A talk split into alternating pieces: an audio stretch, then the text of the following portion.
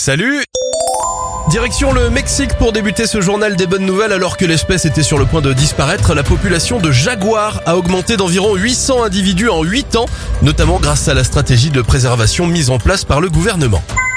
Cette semaine, il y a une photo qui fait le buzz sur internet, celle d'un homme du New Jersey venu devant les fenêtres des urgences avec un panneau sur lequel est écrit Merci d'avoir sauvé ma femme, je vous aime tous. Les infirmières présentes ont été très touchées par cette belle initiative. Et enfin, bravo à deux Françaises qui vont révolutionner le domaine du papier cadeau. Bien pratique à cette période de l'année, leur société On s'emballe à la française propose des papiers cadeaux réutilisables à l'infini. Des emballages en coton enduits d'une couche imperméable suffisamment résistante pour confectionner des pochettes cadeaux qu'on peut plier, scotcher et donc réutiliser.